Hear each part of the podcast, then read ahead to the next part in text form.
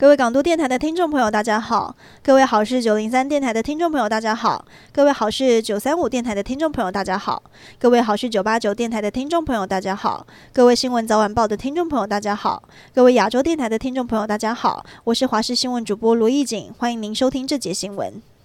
四海帮和竹联帮成员合资和泰国毒枭买大麻花，利用知名泰式红茶茶叶罐偷偷走私，以为量大不会被发现，但财政部关务署还是察觉有异，通报刑事局后，警方追查监控，发现他们把一些茶叶铺在毒品上，还在中间换不同人交易，想借此灭证躲避追缉。最后，两名主嫌和旗下小弟一共十个人，通通被逮。查扣的三个包裹都装有大麻，加上 K 他命、卡西酮等等其他毒品，市值高达一亿三千万。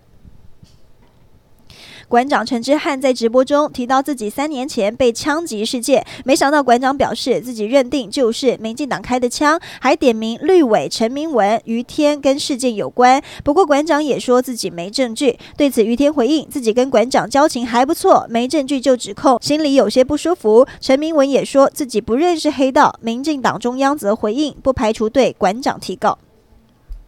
艺人陈建州被大牙控诉涉嫌性骚扰，黑人后续撤告民事，改告刑事加重诽谤。今天早上以告诉人身份到北警应讯，这也是他事发后五十天首度现身镜头前。他受访表示要用法律捍卫自己的清白，而黑人离去前还在大雨中二次九十度鞠躬比赞，看似对官司颇有信心。但有律师就分析，如果侦讯的过程中检方查出对大牙有利证据，即便大牙没有提告，仍然有机会用刑法强制猥亵等罪分案调查，侦结前黑人恐怕转列被告。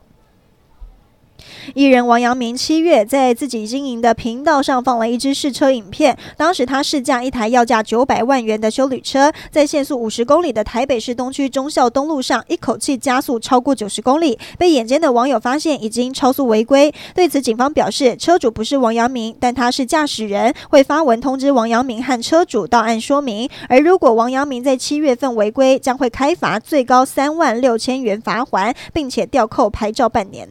兰恩台风为日本中西部地区带来大雨，连带影响多个航班延误取消。其中一名受困大阪关西机场的台湾旅客透露，有人睡机场地板两晚，没食物吃。不满长荣航空只有一张公告，还没有中文，许多旅客被困在机场，只能不断抗议。对此，长荣航空回应，已经加派班机，会安排旅客返台。